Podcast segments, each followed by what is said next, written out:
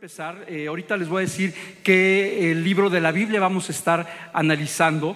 Y es cierto, es cierto lo que les acabo de decir. Creo que el Señor cuando quiere hablar al, pueblo, a la iglesia en específico, creo que muchas cosas Él las, las pone eh, en un orden muy bonito. Y bueno, pero quiero empezar con dos ilustraciones. Antes de venir a la palabra, quiero empezar con dos ilustraciones. Una de ellas la escuché quizá cuando yo tendría como unos 25, 27 años. Y después la volví a escuchar por otros lados. La primera vez que la escuché tenía más o menos esa edad. Y hoy la traigo a colación. Y no les voy a decir ahorita, mientras vamos avanzando, cuál es el tema de la, de la, de la reflexión, la predicación, la disertación o, pues bueno, la predicación. Y quiero más o menos leer un poco como yo la escuché por primera vez. Ya saben que ahora pues uno puede entrar a las redes y uno descubre cosas que estaban en el pasado y que ahora ya las puede eh, recordar y leer completas. Se cuenta que un alpinista desesperado por conquistar el Aconcagua, que les quiero decir que el Aconcagua es la montaña más alta en América, en América, en toda América, eh, más o menos tiene como 6.900 metros. Es la montaña más alta, como les acabo de decir. A mí me gusta mucho el alpinismo, que no lo practico bien es otra cosa, pero me gusta. ¿Cuántos les gusta el fútbol y no juegan en el América? Pero bueno. Y lo más que he llegado a subir yo son 5.250 metros. Eh, y es todo un reto, es todo un reto. El Iztaccíhuatl tiene 5.230 metros. Pero volviendo a esta ilustración, a esta anécdota, ya más o menos haciendo la comparación de lo que es el Iztaccíhuatl, que todos lo hemos visto cuando la ciudad está despejada, ¿cierto o no? Ahí se ve bien bonito Don Goyo y el Iztaccíhuatl. Bueno, pues la Aconcagua, se dice que este alpinista quería conquistar el Aconcagua y, e inició su travesía. Eh, después de algunos años de estar preparándose, él quería la gloria para él solo Así que subió sin compañeros. Algunos que saben de alpinismo, es una cosa descabellada subir sin alguien que te pueda acompañar. Empezó a subir y se le fue haciendo tarde, y más tarde, y más tarde. Y no, este señor, este alpinista, como quería llegar hasta la cima, no se preparó para acampar y decidió seguir subiendo.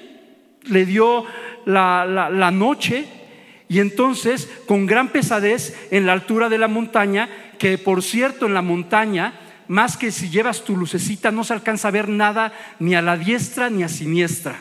Nada se alcanza a ver. Y entonces él no podía ver absolutamente nada. Todo era negro, cero visibilidad, y vaya que lo sé, cierto lo que dice.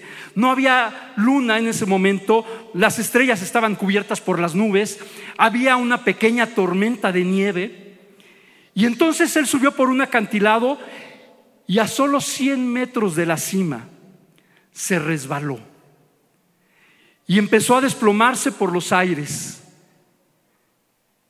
Caía a una velocidad vertiginosa y solo podía ver en ese momento, a través de su foco que traía en la frente, eh, podía ver manchas oscuras que pasaban en la misma oscuridad y esa terrible sensación de ser succionado por la gravedad hacia abajo seguía cayendo, seguía cayendo. Y en esos momentos de angustia, yo no sé si alguna vez has, has dormido y te has sentido que te caes.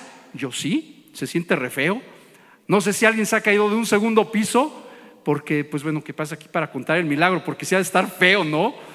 Y seguía cayendo esta persona y sin embargo él pensó que ya iba a morir. Pues quién no, ¿verdad? De repente sintió un tirón muy, muy, muy fuerte y que casi ese tirón lo, lo parte en dos. Y sí, efectivamente, como todo alpinista experimentado, él había puesto, había clavado unas estacas de seguridad con candados y una larguísima, larguísima, larguísima soga que lo amarraba a la cintura. En esos momentos de quietud, cuando ya cayó la, eh, avalancha detrás de él y todo, quedó suspendido por los aires y no le quedó más que gritar, ayúdame Dios mío. Digo, un alpinista no va a gritar así, ayúdame Dios mío. ¿Cómo gritarías tú? O sea, sí, es la anécdota, ¿eh? es la anécdota. No es, ya uno se lo están imaginando, pobre Señor, Dios, ayúdalo.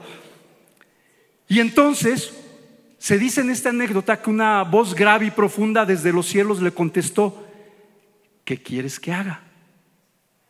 Obvio, o sea, dame una paleta, ¿no? Dame una salbóndiga, no sé. Y efectivamente, él contestó, pues realmente, Señor, sálvame, quiero que me salves.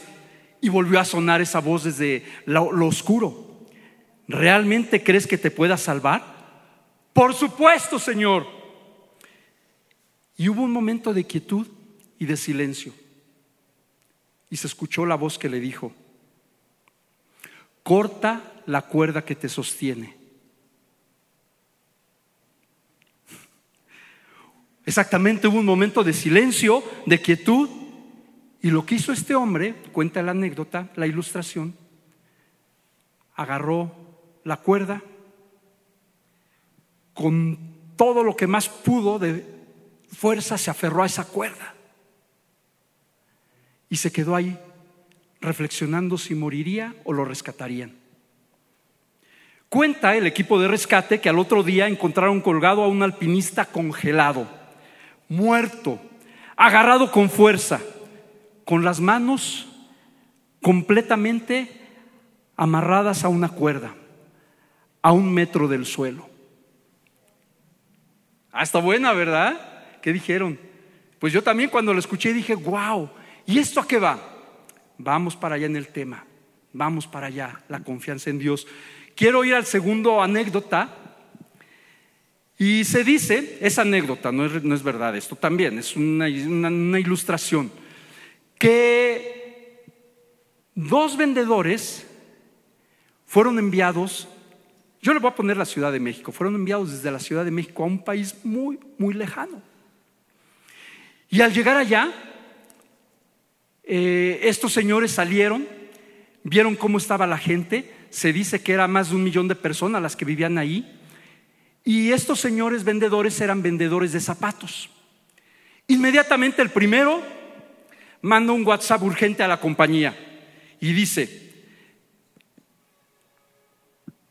cancela el pedido, me regreso, aquí la gente no utiliza zapatos. El segundo vendedor mandó un WhatsApp y lo mandó también urgente a la compañía y decía, doblen el pedido, aquí no hay nada de competencia. ¿Qué tal? Y esto me lleva a la reflexión del día de hoy. ¿Con qué ojos estás mirando la realidad? Vamos a ver una historia en la Biblia y con esto vamos a ir casi, casi allanando el camino, quiero que me acompañen al segundo libro de Reyes, en el capítulo 6. Van a decir, ¿qué tiene la historia del alpinista con los vendedores de zapatos? Y ahora vamos a Segundo de Reyes, nada. En realidad no tiene como que una comparación simétrica, únicamente es la reflexión de cómo ves o cómo vemos las cosas. ¿A qué le hacemos caso? Y bueno, vamos al segundo libro de los Reyes, capítulo 6. Cuando lo tengan, me pueden decir, este, sí, ya lo tengo, o simplemente, pues bueno, con la mano en alto. Voy a leer eh, la traducción que he estado utilizando por un buen tiempo, la nueva traducción viviente, y yo creo que en la parte de atrás va a estar. Si alguno no trae Biblia, la puede leer aquí atrás conmigo. Y voy a leer desde el versículo 8 hasta el 23. Es una historia larga, pero todo esto es parte de un pequeño y eh, conciso sermón con lo que estaba orando Eli y Esteban. Dice, cada vez que el rey de Aram entraba en guerra con Israel, consultaba con sus funcionarios y les decía, movilicemos nuestras fuerzas en tal y tal lugar. Sin embargo, de inmediato, Eliseo, hombre de Dios, le advertía al rey de Israel, no te acerques a ese lugar, porque allí los arameos piensan movilizar sus tropas. Entonces el rey de Israel mandaba un aviso al lugar indicado por el hombre de Dios. Varias veces Eliseo, varias veces Eliseo le advirtió al rey para que estuviera alerta de esos lugares. Esa situación disgustó mucho al rey de Aram y llamó a sus oficiales y les preguntó, ¿quién de ustedes es el traidor? ¿Quién ha estado informándole al rey de Israel acerca de mis planes? No somos nosotros, mi señor, respondió uno de los oficiales. Eliseo, el profeta de Israel, le comunica al rey de Israel hasta las palabras que usted dice en la intimidad de su alcoba. Vaya, vaya noticia que recibió. Sigue diciendo en el versículo 12, 13, vayan a averiguar dónde está. Les ordenó el rey para mandar soldados a capturarlo. Luego le avisaron Eliseo está en Dotán. Así que una noche el rey de Aram envió un gran ejército con muchos caballos y carros de guerra para rodear la ciudad.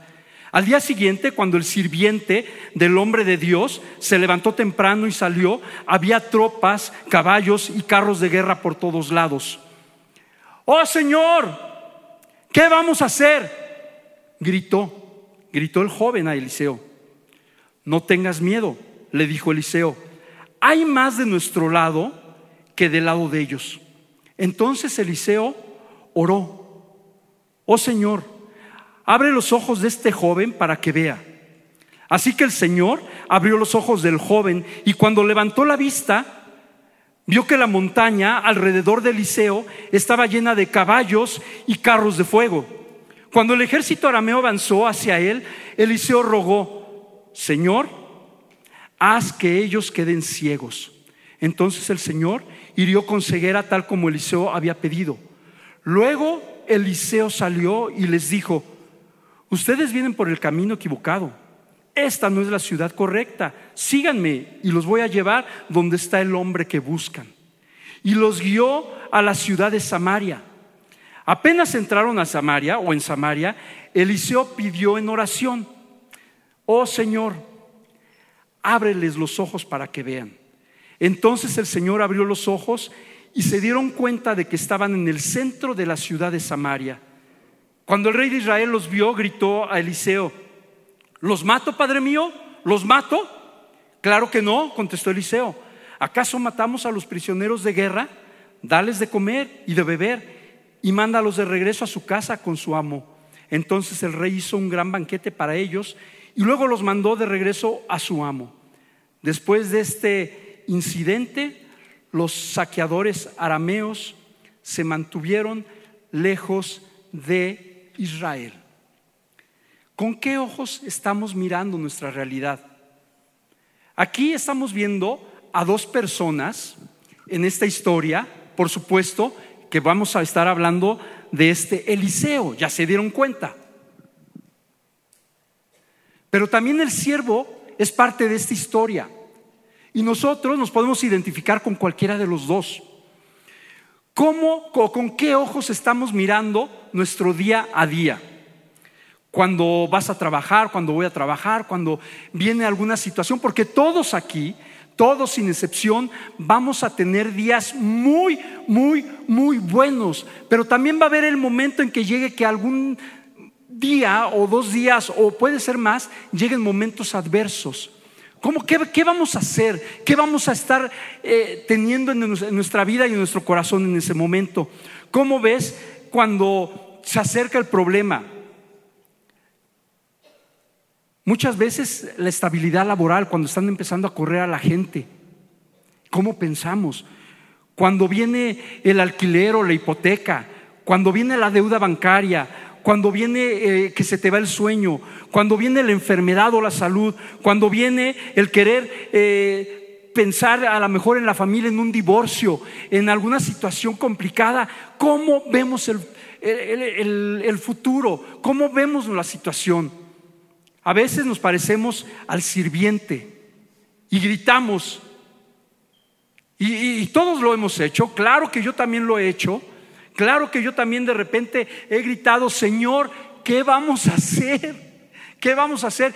Y, a veces quisiera gritarle o hubiera querido gritarle a mi papá, ¿qué vamos a hacer? Pero hay ocasiones en que papá está trabajando y te quedas solo en la casa con alguna situación o en el trabajo cuando ya eres más joven y ya empiezas a laborar. ¿Qué vamos a hacer? Y gritamos.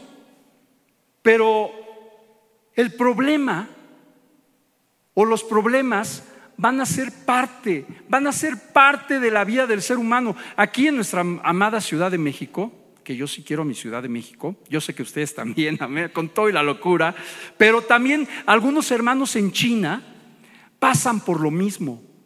Las situaciones adversas, las situaciones complicadas. Y muchos de ellos en diferentes idiomas ha llegado al cielo el grito de ¿qué vamos a hacer? Eliseo, ¿cómo lo vio? Y aquí viene algo que este Esteban y Elizabeth estaban orando. ¿Cómo vio Eliseo el problema? La adversidad, la complicación. Relajadito. Bueno, no dice la Biblia que estaba relajado, eso yo lo estoy sacando un poquito. Pero ¿cómo estaba él? Él estaba tranquilo, confiado, seguro, sin miedo. Y lo único que hizo Eliseo fue, oh Señor, abre los ojos de este joven para que vea. ¿Cuántas de nuestras oraciones hemos hecho y pensamos que Dios no está a nuestro lado? Y mientras yo preparaba desde hace bastante tiempo que el pastor me invitó a compartir, preparaba este mensaje y fíjense que todo va como que en la misma línea, eh, yo, yo reflexionaba muchas ocasiones que he orado.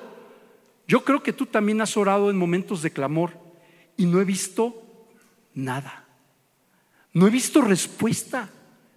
Y yo ahora que veo todo esto y que lo veía desde que era niño esta historia, ¿cómo me hubiera gustado, cómo me gustaría que Dios abriera mis ojos espirituales para ver lo que está alrededor mío? ¿No te gustaría? ¿No te gustaría por un momento, piénsalo, la verdad, la, la neta, como decimos, ahí abajo, la neta, ¿no te gustaría ver que hay alrededor tuyo en el ambiente espiritual? Porque eres hijo de Dios, ¿sí o no? Somos hijos de Dios. Entonces, ¿qué es lo que te rodea? Dice que el bien y la misericordia de Jehová están con nosotros. Lo estoy parafraseando. Y que todas las cosas que pasan o los que amamos a Dios es para qué? Para bien. Pero cuando no está contestada la, la oración de momento, híjole, yo hubiera querido eh, de veras que mis ojos fueran abiertos en ese instante cuando pido por algo y, y ver la respuesta de Dios. He sentido, y, todo esto, bueno, he sentido muchas ocasiones que la respuesta está ahí, pero no la veo. Y a veces he sentido que la respuesta no está y después llega. Y yo digo, ah, de veras, es impresionante. Yo no sé si hay veces que cuando uno está en el ambiente espiritual, es decir, cuando uno es hijo de Dios y está orando y pide por algo, como que ciertos, eh, ciertas pruebas o ciertos momentos, Dios te lleva hasta el límite para contestarte. Y digo, ay Señor, ¿por qué no lo hiciste al principio? Si me pude haber evitado todo. Paciencia, aprendizaje, confianza, fe. ¿Qué es fe? La certeza de las cosas que no se ven, la convicción de lo que se espera. Y si hemos pedido algo a Dios, Dios está ahí al lado nuestro. Y si algo estás pasando en, esto, en estos días o en estos meses o incluso el día de hoy, ten la seguridad que si elevaste una oración, aunque tus ojos espirituales o los míos no se hayan abierto, ahí está la respuesta. Quiero, eh, algo que he platicado de, mi ojo derecho, eh, yo estuve a punto de perderlo. De hecho, los doctores, los dos doctores eh, que me atendieron, uno de ellos me dijo, me acuerdo mucho de una serie de que veía yo, pocas veces la vi, pero era el Doctor House. Así me encontré la primera vez que llegué con un oftalmólogo y me dijo, igualito que el doctor, pues te tengo una buena y una mala. Ay, doctor, ¿cuál es? Pues la buena es que tengo un amigo y él te puede operar porque yo no opero. ¿Y la mala? Si no te operan mañana pierdes el ojo. ¿Tan mal estoy?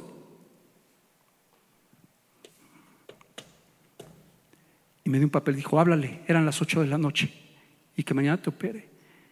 Eh, no, no quiero entrar al detalle porque al siguiente día Dios movió las cosas y día y medio después me estaban operando, pero el daño que tuve en mi ojo, en mi ojo derecho, el daño, lo voy a decir, esos daños que salen o que se dan, no salen, que se dan en ese ojo por eh, cuestión, eh, se llama agujero macular, son irreversibles. Y cuando llegué con David Lozano Rechi, que es mi doctor, y si algún día ve esta predicación, disertación, que estoy seguro que algún día la ha de ver, te mando un saludo, mi querido doctor David, porque Dios te utilizó y él vio un milagro y me dijo, Alejandro, lo único que puedo hacer es no va a avanzar más lo que tienes, porque lo que, lo que tú tienes ya no tiene eh, situación para atrás. Y yo oré, yo oré. Mi ojo, no les quiero decir que cuando me dijeron eh, qué letra es, ya ven que cuando les ponen la letra es una letra E grande. Yo lo primero que dije con este ojo es una letra japonesa, está increíble. Yo vi unos trazados y, después empecé a ver, hagan de cuenta que agarran todo su universo con un ojo y lo agarras y lo, lo, tuerces y lo pones aquí y ves un círculo negro. Eso era lo que yo tenía. Y es difícil, es complicado ver bien con este ojo y con este no. Me dijo, lo único que voy a hacer es que no avance. Lloré, oré y lloré y lloré también. Y oré como, como este Eliseo hasta el último día vi un milagro. Hasta el último día, después de pasar una serie de situaciones, yo no sé si estés pasando el día de hoy algo, pero te quiero comentar que el Señor escucha tu oración. La pastora el domingo nos estaba animando a toda la iglesia, y lo decía Eli en la oración, eh, a que este año que entra va a ser un año de oración va a ser un año de oración. Y es increíble cómo Dios empieza a preparar los tiempos, el terreno, cómo empieza a hacer barbecho para que toda la iglesia empecemos a entrar en otro nivel espiritual. ¿Y saben por qué? Porque Eliseo lo vio, Eliseo lo hizo, Eliseo, un hombre de Dios, vio milagros. Y la Biblia dice que cosas mayores a las que hicieron varios de los hijos en la iglesia antigua, hijos de Dios en la iglesia antigua, los haríamos nosotros. Pero ¿saben qué? Creo y estoy convencido que al día de hoy seguimos viendo milagros. En mi grupo de conexión hemos estado viendo milagros y a veces los guardamos, a veces los, los encerramos, pero antes era más visto que eran milagros aquí en la iglesia, donde venían paralíticos y se levantaban. Mis ojos, mis ojos lo vieron. A mí, Alejandro Ramírez Cornejo, no me va a dejar mentir el Señor que yo vi milagros, vi milagros. Había gente de oración, había montañas, se llamaban montañas de oración, había milagros, había situaciones de veras increíbles. Yo no sé si alguno de los hermanos habrán sido sus ojos espirituales abiertos, pero a mí me gustaría que alguno de ustedes, hermanos, o yo, o, el pastor Ernesto, esto los pastores algún día nos dijeran que sus ojos espirituales fueron abiertos y que vieron cosas sobrenaturales a favor de la iglesia, a favor de los que hemos heredado la salvación. Y esto, pues bueno, nos deja ver que en esta enseñanza, en estas dos personas, hay dos reacciones diferentes. Uno, que sabe que Dios existe, el siervo, el siervo de este Eliseo sabía que Dios existía. Digo, a ver, voy a hacer una pregunta. ¿Cuántos? Eh, no, todos van a contestar que sí, así que pero para, para saber por dónde voy. ¿Cuántos estamos casados? Sí, muchos. ¿Cuántos conocen a su pareja? Incluso cuando ya tuerce la boquita, o cuando le hace así, o cuando te voltea a ver con los ojos de Tiger, o cuando de repente llega la ley y el orden de cualquier lado. ¿Cuántos los claro que lo conoces? Muchachos que no están casados y que están con su papá, ¿cuántos saben cuando ya llega el exhorto o cuando ya viene la, de papá y de mamá? Porque hiciste algo, no porque buena onda. Que dices, ching, me va, a agarrar mi papá. Conoces, ya los conoces. Bueno, pues este siervo sabía que Eliseo porque estaba en contacto con Dios, hacía milagros. Y los veía, seguro que los veía el siervo. Pero ¿saben qué? El siervo nada más sabía que Dios existía. No tenía una relación con Dios. Y el secreto aquí es que este Eliseo tenía una relación con Dios. Y aquí podemos identificarnos con cualquiera de los dos incluyendo a los que están del otro lado de las redes. ¿Por qué? Porque podemos venir a la iglesia y está bien que vengas a la iglesia, no está mal que, te desafanes, por decirlo en esta palabra, y que no vengas a la iglesia, está bien que vengas a la iglesia, está bien que eh, interactúes con la alabanza, con, las oraciones, con dar tu diezmo, con, con ofrendar, a lo mejor servir. No está mal, qué bueno que lo hacemos, qué bueno que estamos aquí, me incluyo porque también lo que yo doy aquí a la casa del Señor es un servicio. Todos estamos de alguna manera sirviendo, que vienes, tomas tu tiempo y estás aquí, pero ¿cuántos de nosotros estamos nada más como el siervo? Sabemos que Dios existe, sabemos que podemos venir aquí a la iglesia y que vemos milagros y que a lo mejor vemos milagros en un grupo de conexión y que Dios contestó acá, qué padrísimo, qué increíble. Pero a veces nos vamos como el siervo. Nada más vemos el milagro y cuando llega la situación, no está mal porque yo lo he hecho, pero a veces gritamos. Oh Señor, ¿qué vamos a hacer? Pero también se da el caso que aquí en la iglesia hay no nada más muchos Eliseos, hay, habemos o hay muchos que tienen eh, servicio aquí en la iglesia, que están ministrando, que son maestros, que están en las cámaras, que están allá atrás en el, en el sonido, no sé, pero que aparte del servicio tenemos o tienen una relación con Dios. Y la invitación en esta noche es precisamente a ello, que debemos tener una relación con Dios. El secreto de este profeta, de Eliseo, va más allá de nada más oro. A mí me gustaría que orara y que luego lo pasaran las cosas. Es más, yo sé que no está bien, pero es una manera de decirlo, no va por ahí. Pero hasta para decir, Señor, ¿dónde está el cofre de oro? No. Y muchos dicen amén. No, no, no es por ahí, pero es una manera de decirlo. Pero Señor, ¿cuántos hemos orado? Yo sí lo he hecho, pero lo he dejado de hacer también. Ahorita les digo qué he hecho. Hemos dejado de orar. Y yo también qué he hecho. Hubo una buena temporada de mi vida que yo decía, no me, de veras, Señor, ¿por qué calle me voy? Y van a decir que exagerado, Alejandro. Hubo ocasiones en que yo decía, Señor, ¿por qué calle miré? ¿A qué trabajo voy a conseguir? ¿Dónde, ¿Quién me va a abrir las puertas, Señor? ¿Voy acá? ¿Voy allá? y de repente yo pensaba, no, es mi, es mi mentalidad, es mi, es mi mente, no, es mi idea para. Pero está bien, voy para acá. Hubo ocasiones en que sí hubo una respuesta increíble. Hubo ocasiones en donde yo llegué a un trabajo y donde me senté y luego, luego, después de una pequeña plática, después de que mucho tiempo que estuvieron buscando personas, me dijeron, mañana vente a trabajar. Dije, Señor, ¿de veras? ¿De veras? Y después la pastora Sandra está de testiga porque cuando entré en ese momento a trabajar, después decía la pastora, así me dice la pastora, al Ale, al Ale ya le aumentaron el sueldo y pasaba un mes y al Ale ya le aumentaron el sueldo y pasaron tres, cuatro meses, al Ale ya le aumentaron el sueldo. Hubo momentos en que mi vida también estuvo enfocada en pedir a Dios dirección. Hubo momentos en que en la combi también iba orando por las personas, yo no las veía, pero veía a alguien porque eh, venía desde eh, la zona rosa, que era en ese entonces donde yo estaba, y agarraba un microbús, les voy a platicar mi historia de la ruta, agarraba el microbús que se venía todo reforma, me bajaba en Talismán y de ahí agarraba la que dice Bosques de Aragón. Y en el camino, pues, díganme si no en reforma hay mucha gente. Y ya llegando para acá, pues también otro tanto. Y había gente que yo las veía, eh, algunos atribulados, otros no, y oraba por la salvación de ellos. Señor, yo no lo conozco, pero Señor, algún día dale una casa, dale esto, dale, pero lo más importante es salva su vida. A lo mejor yo nunca lo voy a ver y me ponía a orar. Creo que es lo que nos hace falta para este próximo año, con lo que decía la pastora, volver a las sendas antiguas, hermanos.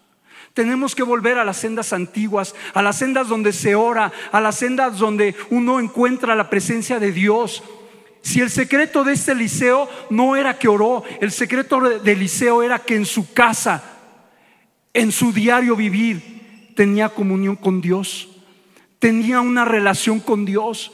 Decía, Señor, ¿para dónde voy? Seguramente no lo dice la Biblia. Es que este es un secreto que es bien secreto, tan secreto que no lo di cuenta la Biblia así de este, de este, de este profeta. pero estoy convencido que su secreto era todos los días un buen rato en la presencia de Dios. ¿Y qué decía este Esteban y Eli? A veces nos hemos olvidado, hermanos, familia y Alejandro también, nos hemos olvidado por nuestro día a día, por los afanes de la vida, por el trabajo, por el tráfico, por la Ciudad de México, por el metro, por lo que sea, porque llegas a casa, porque llegas a tu trabajo y está la situación que te van a correr o van a correr a la gente y que el dinero y que la hipoteca y todo eso y nos olvidamos de tener un buen rato en la presencia de Dios. Eso es lo que es importante, lo que vale oro. Y la reflexión, hermanos, amigos, amados hermanos, es esta. Si hay un lugar donde tenemos que ir, es en el secreto de tu casa o de tu cuarto o camino al trabajo. Otro lugar que yo he encontrado para orar y lo sigo haciendo y me fascina es cuando corro. Muchos no lo pueden hacer. A mí me fascina orar cuando corro. ¿Por qué? Porque voy viendo árboles, voy viendo personas y sigo orando como antes lo hacía. Pero creo que es tiempo de volver a entrar a la presencia de Dios. los pastores nos están indicando un camino y, de veras a mí me sorprende porque esta reflexión la tenía desde hace mucho y con lo que oró este Esteban y esta Eli. Por eso les decía que pareciera que spoilearon la, la, la reflexión. Ustedes lo oímos. Hemos olvidado esos, esas cosas básicas e importantes. Allá, allá donde la historia no cuenta nada, es que seguramente Eliseo tenía comunión diaria con Dios.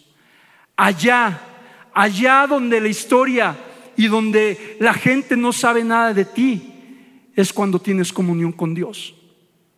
Cuando mi esposa se fue, y me dijeron que ya no iba a volver a ver de manera eh, bien, que ya estaba por perder mi ojo. Yo me acuerdo que me hinqué y había pedido a Dios un milagro. No había nadie en la casa. Lloré amargamente, ya se los he platicado. Lloré amargamente y dije, Dios, te pedí un milagro, pero tú eres soberano. Creo que con un ojo hay mucho que ver ojo izquierdo, prepárate porque vamos a ver muchas cosas. Y lo único que pensé dentro de esa oración cuando estaba llorando fue, híjole, como no tengo la nariz respingada porque me va a tapar aquí para ver del otro lado, porque soy de nariz aguileña. Y sí lo pensé. Y agradecí al ojo, le dije gracias porque pudimos leer la Biblia, porque vimos tantos amaneceres, porque vi a mi esposa, porque vi a mis padres. Gracias Dios Sigo adelante. Siguiente operación. Resultado. Tengo una vista al 94%. Bien, sin ojo macular. Pero ahí es donde a veces Dios contesta. Y mi milagro no va a ser el tuyo. Y mi milagro lo puedo agradecer y no, no presumir ni, ni ser de decir, a mí Dios me escuchó porque si lo hubiera perdido, hubiera estado aquí en este lugar, pero me hubiera gustado, por un momento, por un momento me hubiera gustado que Dios hubiera abierto este ojo espiritual para ver quizá que había ángeles o quizá estaba el mismo Jesús cerca de mí o cerca de, mi, de mi cara para tocar mi ojo y sanarme. Me hubiera gustado ver eso. Me hubiera gustado ver eso. A veces Dios no permite que tus ojos ni mis ojos espirituales sean abiertos pero si tú y yo, el día de hoy, después de la oración y del domingo, que los pastores nos están animando para que este año 2024 empecemos a orar, empezamos a hacer algo al respecto.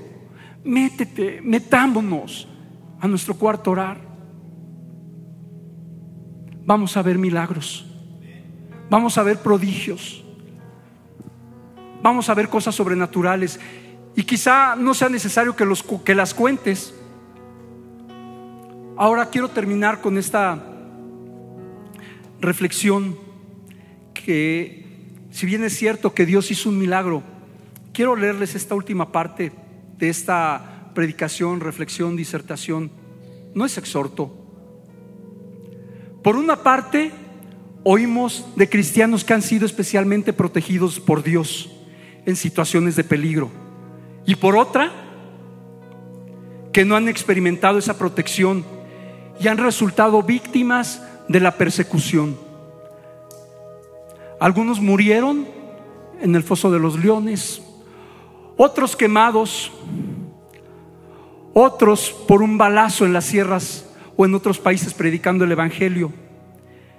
Y estos últimos quizá han debido pensar que Dios no estaba protegiéndoles. Pero volvamos a Dotán, que era donde estaba el siervo y Eliseo, donde creemos que se encuentra la respuesta. Dotán se encuentra mencionada en la Biblia solo dos veces.